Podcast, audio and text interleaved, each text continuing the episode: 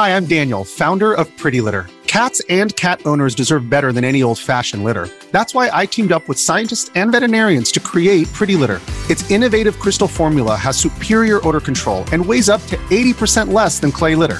Pretty Litter even monitors health by changing colors to help detect early signs of potential illness. It's the world's smartest kitty litter. Go to prettylitter.com and use code SPOTIFY for 20% off your first order and a free cat toy. Terms and conditions apply. See site for details.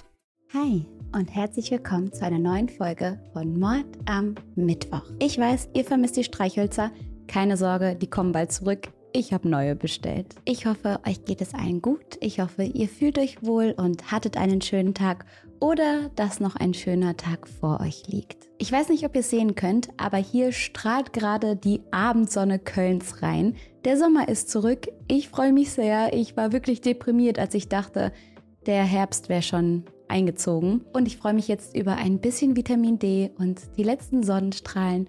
Und ich freue mich darüber, heute mit euch ein sehr, sehr wichtiges Thema zu besprechen. Ich finde, dieses Thema sollte zur Schulbildung gehören. Darüber sollte man gerade als Mädchen schon sehr früh aufgeklärt werden. Und wenn jemand von euch dieses Thema noch nicht kennt, dann spitzt eure Öhrchen. Es ist wichtig, hier heute mal richtig zuzuhören und wir starten jetzt in den Fall. Oh, vorher könnt ihr mir gerne noch ein Abo und ein Like da lassen. Darüber freue ich mich sehr. Wisst ihr, die erste Liebe ist ja was ganz Besonderes.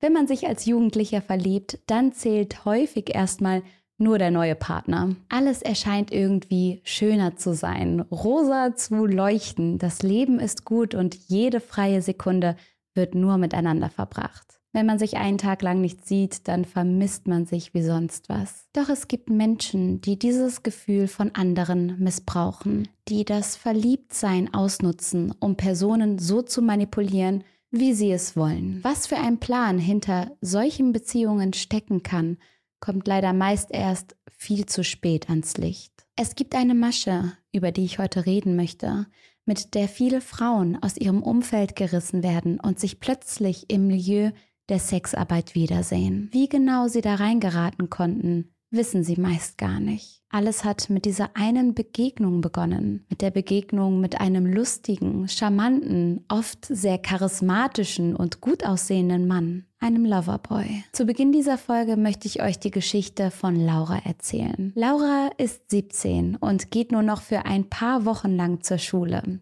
Dann ist sie endlich fertig. Sie ist aber noch komplett unentschlossen, wie es dann mit dem Leben weitergehen soll. Laura ist ein liebes und hübsches Mädchen, doch sie selbst kann das nicht so wahrnehmen. Vieles an ihrem Aussehen stört sie. Sie findet sich eher unattraktiv. Ihr Selbstbewusstsein ist also nicht das Beste und deshalb versucht sie sich oft eher bedeckt zu halten, nicht aufzufallen und nicht im Vordergrund zu stehen. Mit Jungs hat sie wenig Erfahrung. Sie fühlt sich zu unscheinbar um von ihnen wahrgenommen zu werden. Und um selbst jemanden anzusprechen, ist die 17-Jährige viel zu schüchtern. An einem Samstagabend geht die Jugendliche mit Freunden in einen Club.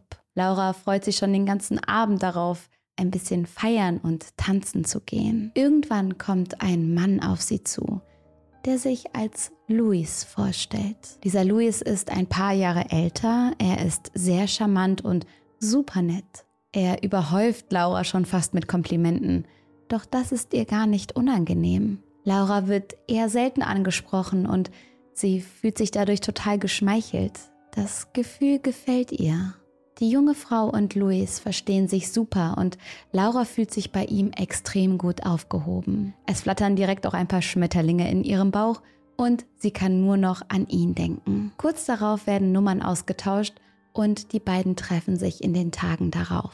Luis weiß, dass Laura schüchtern ist, deshalb gehen sie erstmal einen Kaffee trinken, auf ganz harmlos. Er versucht alles, damit sie sich bei ihm wohlfühlt und lockerer werden kann. Und es klappt. Laura fühlt sich tatsächlich so wohl, wie sie sich noch nie mit einem Menschen gefühlt hat. Sie kann sich öffnen. In den kommenden Wochen sehen die beiden sich häufig und immer häufiger. Weil er schon Mitte 20 ist und arbeitet, kann sich Luis ein paar Dinge leisten. So lädt er die 17-Jährige zum Essen ein, macht ihr immer wieder Geschenke oder holt sie mit seinem teuren BMW ab. Wenn Laura im Auto sitzt, ihren Kopf nach links dreht und Luis anschaut, dann kann sie ihr Glück kaum fassen. Der Mann neben ihr ist ein richtig schöner Mensch. Sie denkt, dass er auch ein Model sein könnte. Sie sieht, wie andere Frauen ihn auf der Straße anschauen und das erfüllt sie irgendwie mit Stolz. Viele Frauen finden ihn attraktiv aber es ist Laura, mit dem er seine Zeit verbringen möchte. Sie ist ihm unter vielen aufgefallen und er gibt ihr das Gefühl, dass all ihre Selbstzweifel unbegründet sind. Immer wieder sagt er ihr,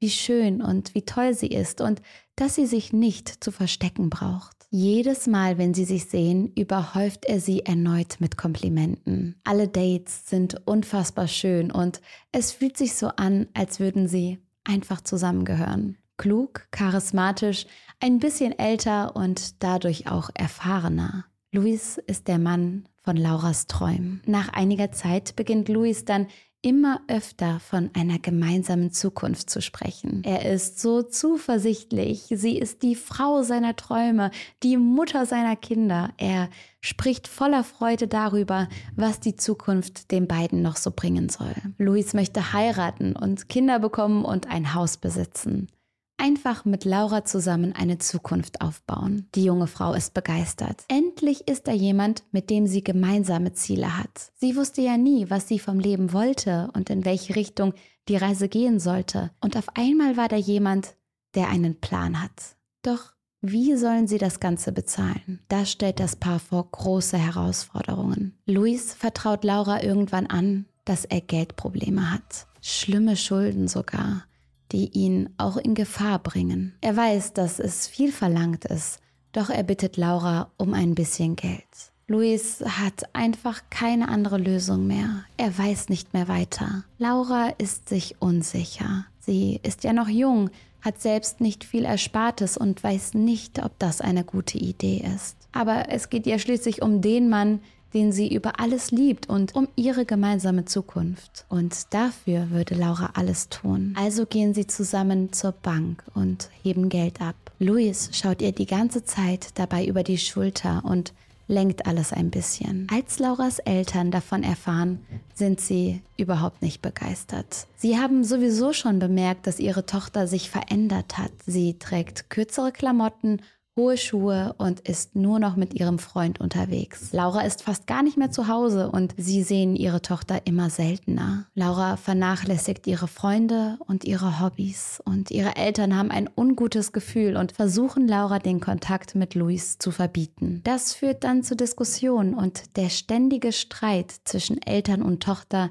führen dazu, dass sie immer mehr Zeit bei ihrem Freund verbringt. Die Eltern treiben sie geradezu in Louis Arme. Laura kann nicht verstehen, wie ihre Eltern so schlecht über den Mann reden können, den sie ja über alles liebt. Und auch Louis wirkt so, als wäre er davon stark getroffen. Er redet Laura ein, dass ihre Eltern ihr das Glück einfach nicht gönnen würden. Sie verstehen uns nicht, unsere Liebe. Einige Wochen später packt Laura ihre Sachen zusammen und verlässt das Haus ihrer Eltern. Als sie versuchen, Laura zu erreichen, meldet ihre Tochter sich nicht mehr zurück. Somit bricht der Kontakt ab und sie hören nichts mehr von ihrer Tochter. Laura ist bei Luis eingezogen und er ist sowieso ja das Einzige, was für sie zählt. Nun können sie endlich gemeinsam an ihrer Zukunft arbeiten. Nachdem das Mädchen schlussendlich ihre ganzen Ersparnisse Luis gegeben hat, läuft in ihrer Beziehung alles wieder super. Die Sorgen scheinen weg zu sein und die ersten Tage, nachdem Luis das Geld bekommt,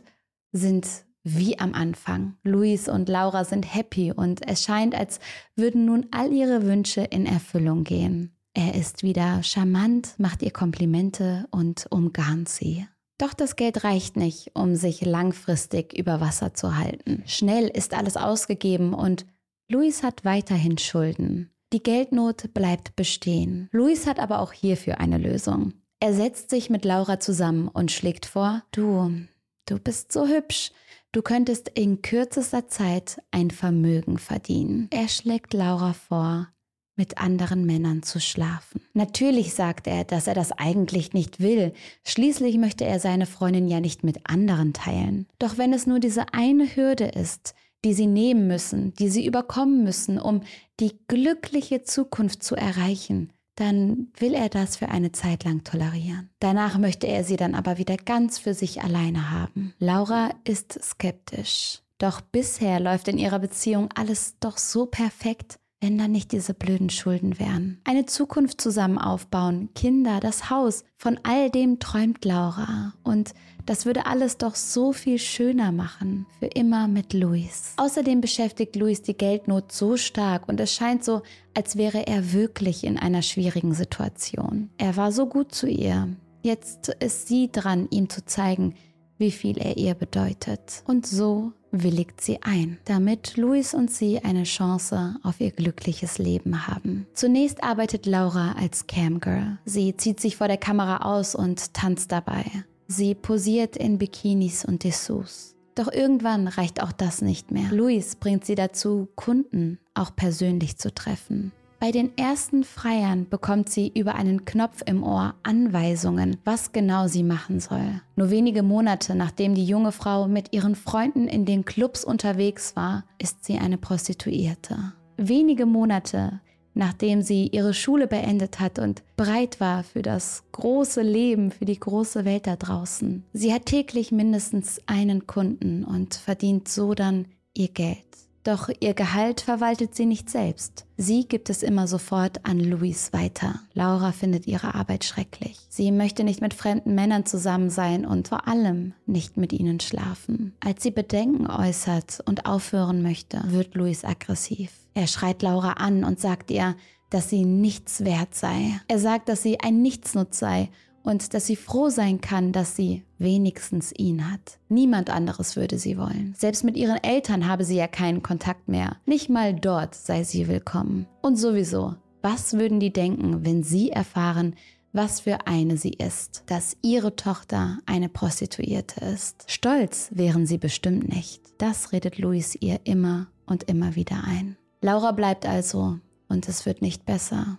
Im Gegenteil, es wird jeden Tag schlimmer. Es vergeht kein Tag, an dem sie nicht Louis Hände um ihren Hals spürt. Gewürgt und geschlagen zu werden, gehört zu ihrem Alltag. Einmal wird Laura von der Polizei aufgegriffen, weil sie am Straßenstrich auf neue Kunden wartet.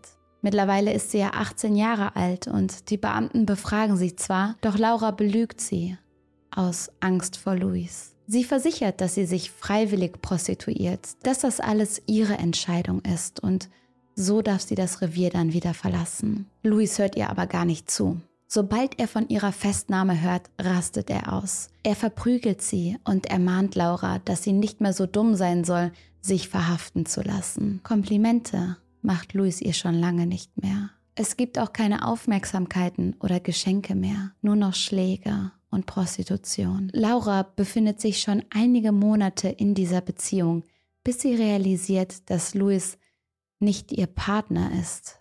Er ist ihr Zuhälter. Er hat sie in dieses Milieu getrieben und verdient mit ihr sein Geld. Man könnte sich fragen, warum Laura nicht einfach flieht, ihre Koffer packt und abhaut. Doch Laura ist mittellos. Alles Geld hat sie Luis gegeben. Sie hat keine Ersparnisse mehr, keinen Kontakt mit ihrer Familie oder ihren Freunden und sie hat große Angst. Große Angst vor Luis. Immer wieder droht er ihr oder erpresst sie aus ihrer Situation, so glaubt sie, kommt sie nie wieder heraus. Die Geschichte von Laura und Luis ist nicht genauso passiert. Um wahre Betroffene zu schützen, habe ich fiktive Namen benutzt und Details verändert. Doch das Schicksal von Laura aus unserer Geschichte steht hier für die Geschichte vieler Frauen, die in der Realität ganz Ähnliches erlebt haben. Denn es handelt sich nicht um einen Einzelfall. Luis aus unserer Geschichte ist nicht der Einzige, der sich weibliche Opfer sucht um sie derart zu manipulieren. Viele junge Frauen geraten in genauso eine Liebesfalle. Es ist die Masche der Loverboys. Die Masche eines Loverboys ist an sich schnell erklärt. Es sind Männer, die Frauen in sich verliebt machen und sie dann für sich im Rotlichtmilieu arbeiten lassen. Die Loverboys manipulieren ihre weiblichen Opfer und schaffen es, dass sie abhängig von dem Mann werden. Erst zu spät merken die Frauen dann, dass es sich eigentlich um eine Art Zuhälter handelt, der sie mit seinen Methoden anwirbt und in die Prostitution treibt. Häufig werden junge Mädchen und junge Frauen dann Opfer von solchen Loverboys. Meistens haben sie gerade so ihre Pubertät hinter sich. Manche sind aber auch noch Jugendliche jugendlich und minderjährig. So oder so sind die Opfer meist noch in einer Art Selbstfindungsphase und haben einen geringen Selbstwert. Oft wissen sie nicht, was ihre persönlichen Grenzen sind und haben noch nicht so eine richtige Vorstellung von Beziehung oder von Respekt oder davon, wie man wirklich behandelt werden sollte. Dadurch sind sie besonders empfänglich für die Komplimente und die Aufmerksamkeiten, die sie zu Beginn von den Loverboys bekommen. Meistens sind diese Männer dann die ersten festen Partner der Mädchen. Loverboys sprechen ihre Opfer häufig in Diskos, in Bars, Cafés oder anderen öffentlichen Orten an. Dort werden die Frauen dann erstmal ganz entspannt auf ein Getränk eingeladen. Ein nettes Gespräch, ein paar Komplimente. Sehr oft halten sich die Männer aber auch in der Nähe von Schulen auf und sprechen dort gezielt junge Mädchen an. Minderjährige sind nämlich sehr beliebt im Rotlichtmilieu. Das muss man sich erstmal so vor Augen führen. Häufig verdient man mit Minderjährigen im Rotlichtmilieu das meiste Geld. Wie krank ist das, oder? Heutzutage bieten sich natürlich auch die sozialen Medien an, um Frauen oder Mädchen anzutexten. Das Internet ist in dem Fall besonders praktisch, Hey, it's Kaylee Cuoco for Priceline. Ready to go to your happy place for a happy price? Well, why didn't you say so? Just download the Priceline app right now and save up to 60% on hotels. So, whether it's Cousin Kevin's Kazoo concert in Kansas City, go Kevin, or Becky's Bachelorette Bash in Bermuda, you never have to miss a trip ever again. So, download the Priceline app today. Your savings are waiting. Go to your happy place for a happy price. Go to your happy price, Priceline. Weil man dort vorab schon rumstalken kann. Man erfährt über die Frauen oder Mädchen, was ihre Hobbys sind, ihre Interessen, wer zur Freundesgruppe gehört, wer auf Fotos getaggt wird. Und so weiß der Loverboy praktisch schon alles, was es so zu wissen gibt. So kann man dann plötzlich gemeinsame Hobbys erfinden und so tun, als hätte man einen ähnlichen Geschmack, um die Frauen schnell herumzukriegen. Außerdem sind die Loverboys meist gut aussehend, charmant und erfahrene Verehrer. Sie vermitteln den Frauen in kürzester Zeit das Bild, dass es Liebe wäre, dass zwischen den beiden eine besondere Verbindung herrsche. Sie spielen ein romantisches Interesse vor und sind besonders in der ersten Zeit des Kennenlernens die perfekten Boyfriends. Lovebombing vom Feinsten. Geschenke, Dates und Komplimente. Durch ihr Verhalten schaffen es die Loverboys irgendwann dann, ihre Opfer an sich zu binden und hörig zu machen. Hier herrscht dann eine starke emotionale Abhängigkeit. Die Frauen würden bald für ihren Partner schon alles machen. Den Kontakt zu ihrem ursprünglichen Umfeld haben die Frauen zu diesem Zeitpunkt meistens schon komplett abgebrochen. Das ist Teil der Masche, diese Mädchen, diese Frauen zu isolieren, so dass niemand mehr sagen kann, ey, dein Freund, der macht ganz schön Quatsch mit dir. Schatz, öffne deine Augen. Mm -mm, sowas lassen die Loverboys nicht zu. Sie haben schon in den vergangenen Wochen hart daran gearbeitet, dass die Betroffenen Schritt für Schritt ihre Beziehungen zu anderen, wie zu Familie, zu Freunden, komplett abbrechen. Niemand soll mehr reinquatschen. Irgendwann fragen die Männer dann zum ersten Mal nach Geld. Hier erfinden sie Geschichten, dass sie in Schwierigkeiten stecken würden oder Geldnöte haben. Ähnlich wie unser Tinder-Schwindler. Ihr erinnert euch. Der mit seinen Feinden. Die Frauen haben Mitleid mit ihrem Partner. Der hat doch alles für mich getan und jetzt kann ich endlich was zurückgeben. Sie wollen ihn nicht verlieren und ihm natürlich helfen. Für viele fühlt es sich so an, als wäre das der Moment, in dem sie ihre Liebe beweisen können. Also geben sie den Männern das Geld. Doch das reicht natürlich nicht langfristig aus. Die Männer manipulieren die Frauen immer weiter und überzeugen sie davon, dass sie zusammengehören und ein Team sind und gemeinsam jetzt an ihrer Zukunft arbeiten müssten. Deshalb sind die Geldprobleme natürlich auch ein Problem für die Frauen, für beide. Und die Frauen müssen doch ihre Männer jetzt unterstützen. Ganz geschickt kommen die Loverboys dann mit einer neuen Idee an. Irgendwann platzieren sie diese Idee. Eine Möglichkeit, wie sich alle Probleme plötzlich in Luft auflösen können. Die gemeinsamen Schulden können abbezahlt werden. Alles, was du dafür tun musst, mein Schatz, ist dich ein bisschen zu überwinden. Da immer mehr Geld benötigt wird, drängen die Männer ihre Opfer in die Prostitution. Dort sollen sie immer mehr Geld für ihren Partner verdienen. Ihr Gehalt behält die Frau deshalb auch nicht, sondern gibt es sofort an ihren Freund ab. Es sind große Summen, die Loverboys mit ihren Opfern im Rotlichtmilieu generieren. Und da sie den Gewinn auch nicht versteuern, da das alles schwarz und unter der Hand läuft in den meisten Fällen, lohnt sich das Geschäft für sie umso mehr. In kürzester Zeit verdienen manche der Loverboys mit dieser Masche und den Verdiensten der Frauen mehrere hunderttausend Euro. Häufig haben sie mehrere Mädchen, die gleichzeitig für sie arbeiten. Am Anfang der Prostitution reden die Männer noch weiterhin von einer glücklichen Zukunft und ihrer tollen Beziehung. Bald soll diese schwere Zeit überstanden sein. Wenn die Frauen dann aber anfangen, Bedenken zu äußern und das Ganze nicht mehr so hinnehmen wollen, dann ändert sich der Ton. Wenn die Lügen nicht mehr ausreichen, um die Frauen gefügig zu machen, werden die Männer gewalttätig. Häufig werden die Frauen geschlagen, wenn sie Widerstand leisten und dadurch bekommen sie Angst. Oft werden die Mädchen aber auch mit heimlich aufgenommenen Sex, Fotos oder Videos unter Druck gesetzt. Durch die Arbeit im Rotlichtmilieu wird der Selbstwert der Betroffenen immer weiter gesenkt. Man versucht sie dadurch zu degradieren und damit zu erpressen. Und das wirkt häufig. Es wird immer schwerer, sich aus der Beziehung und aus der Lebenslage zu befreien. Häufig werden dann auch Drogen verwendet, um die Frauen noch abhängiger und gefügiger zu machen. Die Hürde, sich dann loszureißen und zu gehen, wird immer größer und größer. Die Täter haben eine große Missachtung gegenüber Frauen. Frauen sind für sie minderwertig, nicht mehr als Gelddruckmaschinen. Für die Loverboys ist klar, dass sie über ihren Opfern stehen. Liebe spürt da keiner. Die Gutmütigkeit der Frauen wird komplett ausgenutzt und das ist das, was ich so schrecklich finde. Dass es hierbei häufig um Mädchen geht, die einfach nur verliebt sind, die einfach nur Liebe und Aufmerksamkeit haben wollten, wie jeder von uns. Den Zuhältern ist es egal, was mit den Opfern passiert.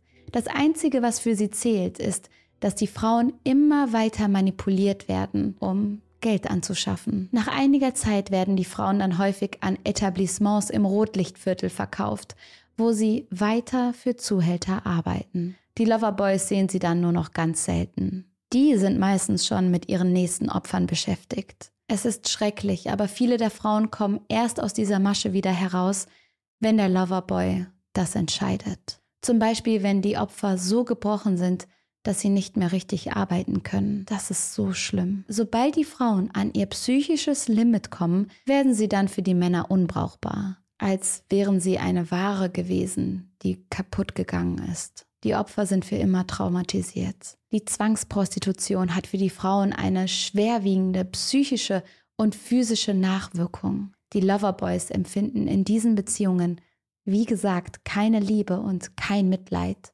Für sie ist das Ganze ein Geschäft. Die Gefühle ihrer Opfer nutzen sie aus, denn nur so können sie sich finanziell bereichern. Obwohl es so ein herzloses Vorgehen ist und man sich ja fragt, wer tut so etwas, steckt dahinter ein ganzes, perfektioniertes System. Die Loverboys können Gefühle, Empathie und Einfühlvermögen vorspielen, ohne dass ihre Opfer daran zweifeln. Das Bundeskriminalamt zählt die Delikte der Loverboys zu Menschenhandel. Häufig verbindet man den Begriff vorurteilshaft mit Migration und mit Flucht. Doch der Menschenhandel in Bezug auf die Loverboy-Masche betrifft überwiegend deutsche Staatsbürgerinnen. Wie viele betroffene Frauen es gibt, lässt sich nicht sagen. Es ist schwer, die Männer strafrechtlich zu verfolgen. Die Polizei ist in solchen Fällen meistens machtlos. Die Frauen haben den Männern ja von sich aus das Geld gegeben, wenn man es mal von außen betrachtet. Es ist schwer nachzuweisen, dass sie manipuliert, erpresst und bedroht wurden, dass sie zu dem Ganzen gezwungen wurden. Dadurch ist es notwendig, dass die Frauen gegen ihre Zuhälter aussagen, gegen diese Loverboys.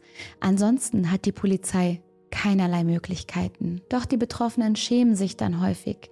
Sie haben Angst darüber zu reden, sind vielleicht immer noch verliebt, immer noch manipuliert oder haben Angst davor, niemals wieder von ihrer Familie oder ihren Freunden aufgenommen zu werden, sollten die einmal erfahren, was wirklich passiert ist. Und so bleiben viele Frauen bei ihrem Zuhälter und mit ihrem Schicksal alleine. Doch es gibt Frauen, die sich aus den Fängen befreien können und den Mut haben, gegen ihre Loverboys vorzugehen. Manche Männer werden dann von ihren Opfern wegen Körperverletzung oder Vergewaltigung angezeigt. Es gibt Fälle, bei denen die Männer dann verurteilt werden und für mehrere Jahre ins Gefängnis müssen. 2020 wird ein Loverboy, der eine 19-Jährige zur Prostitution gezwungen wird, in Düsseldorf wegen Zwangsprostitution, Zuhälterei und Erpressung angezeigt. Er wird zu viereinhalb Jahren Haft verurteilt. Die höchste Verurteilung eines Loverboys liegt in Deutschland bisher bei zehn Jahren Haft. Es ist ein schwerer Weg, aber es ist nicht unmöglich,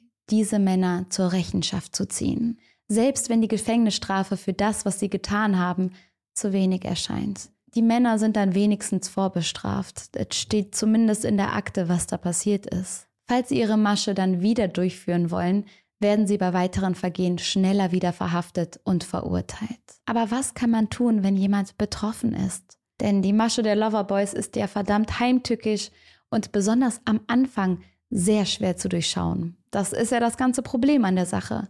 Experten raten, dass in dem Gebiet viel mehr Aufklärung bei jungen Leuten und auch bei ihren Eltern erfolgen sollte. Meine Worte, wir müssen mehr darüber reden Sowas sollte wirklich an Schulen unterrichtet werden, denn oftmals wird die neue Liebesbeziehung als eine rebellische Phase abgestempelt oder durch den Kontaktabbruch der Töchter wird es dann besonders schwer zu realisieren, in was für einer Gefahr sie sich eigentlich befinden. Ach ja, Teenager, nicht wahr? Jetzt brennt die da mal mit ihrem Freund durch, die kommt schon wieder. Und von außen ist es dann so schwer zu erkennen, in was für einer prekären Lage sich die Mädels dann befinden. Von vielen Organisationen wird gefordert, dass es Standard wird, dass man an Schulen über dieses Thema spricht. Und trotzdem ist es total schwer, Loverboys aufzuhalten, weil ja viele schon so manipuliert sind, dass sie sich selbst gar nicht mehr helfen können. Schließlich verkaufen sich die Männer ja gerade am Anfang als die perfekten Partner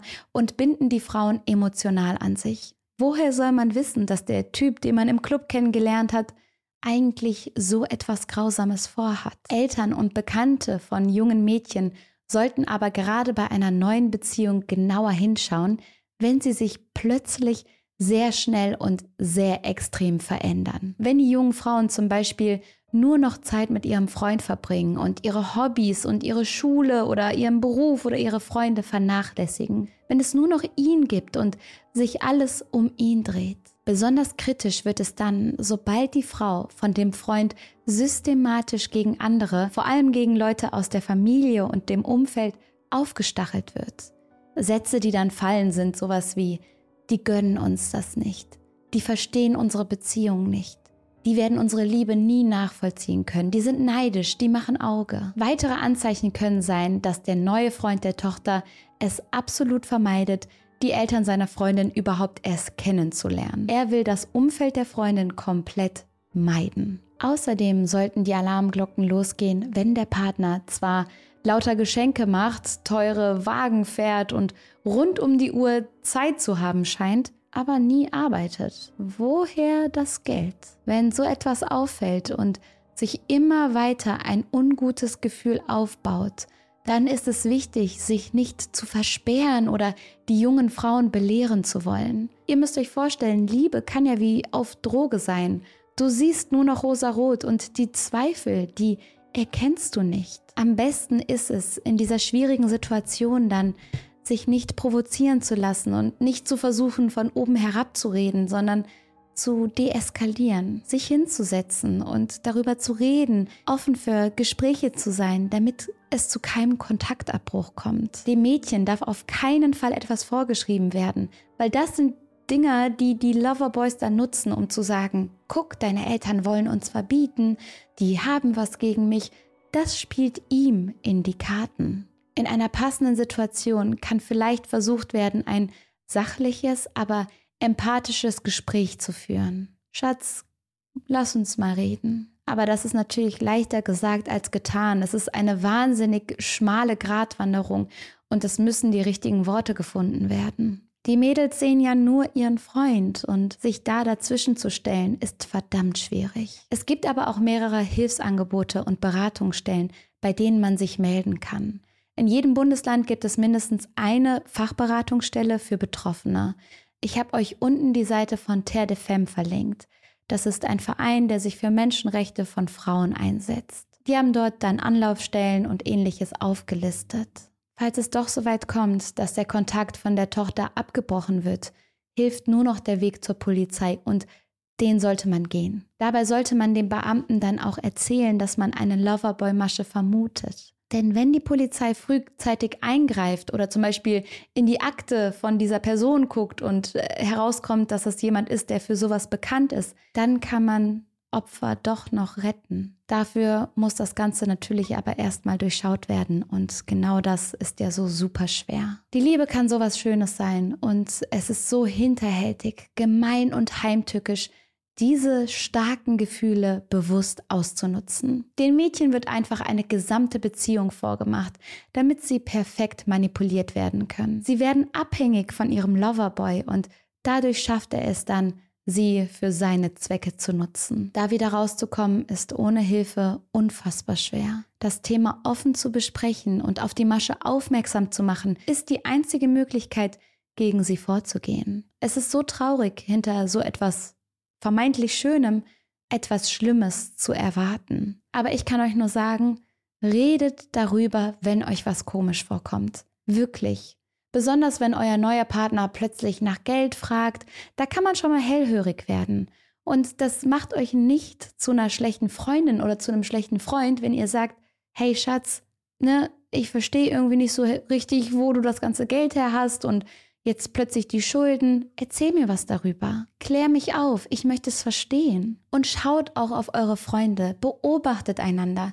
Wenn sich eure Freunde plötzlich extrem verändern, wenn sie sich isolieren, wenn sie plötzlich nur noch ihren Partner sehen, dann müsst ihr vielleicht mal sagen, hey, du, pass auf dich auf. Und auch noch super wichtig, wenn jemand da verloren gegangen ist, wenn sich da jemand verliebt hat und ausgenutzt und manipuliert wurde, bitte, bitte haltet trotzdem die Arme offen, wenn diese Person zurückkommt. Ich weiß, dass es gerade als Freundin dann super schwer ist, wenn man das irgendwie erlebt hat, dass man plötzlich selber dann vernachlässigt wurde und die beste Freundin sieht plötzlich nur noch ihren Partner und meldet sich nicht mehr und alles dreht sich um diesen ollen Typen, aber man weiß nie, ob sie vielleicht manipuliert wurde oder ob ihr droht oder ob das Ganze super toxisch ist und wenn eure ABF dann irgendwann wiederkommen will, nehmt sie mit offenen Armen auf. Ihr müsst nicht weiter befreundet sein. Ihr könnt auch danach sagen, ey, du hast mir so wehgetan damit, dass du dich nicht mehr gemeldet hast. Das mit uns funktioniert nicht mehr aber gibt dieser Person das Gefühl, über das, was passiert ist, reden zu können. Niemand sollte sich für das, was einem angetan wurde, schämen. Wenn ihr manipuliert wurdet, wenn ihr in einer toxischen Beziehung gelandet seid, wenn euch etwas angetan wurde, dann sollte sich jemand schämen und zwar ganz doll, aber das seid nicht ihr. Und es ist egal, wer ihr seid, was ihr gemacht habt, was ihr gemacht habt, um wem anders zu gefallen oder um Geld zu verdienen ob ihr selber im Rotlichtmilieu gearbeitet habt, was auch immer, ihr müsst euch nicht für eure Geschichte schämen. Vor allem nicht, wenn es etwas ist, wo ihr rein manipuliert wurdet und wo ihr selbst noch nicht besser Bescheid wusstet. Jeder von uns hat eine Vergangenheit, Freunde. Und wir sollten nicht über die von anderen urteilen. Passt aufeinander auf. Ich habe euch alle lieb. Ich drücke euch feste. Haltet eure verliebten Freundinnen im Blick, ne? Und ähm, wir sehen uns beim nächsten Mal. Tschüss.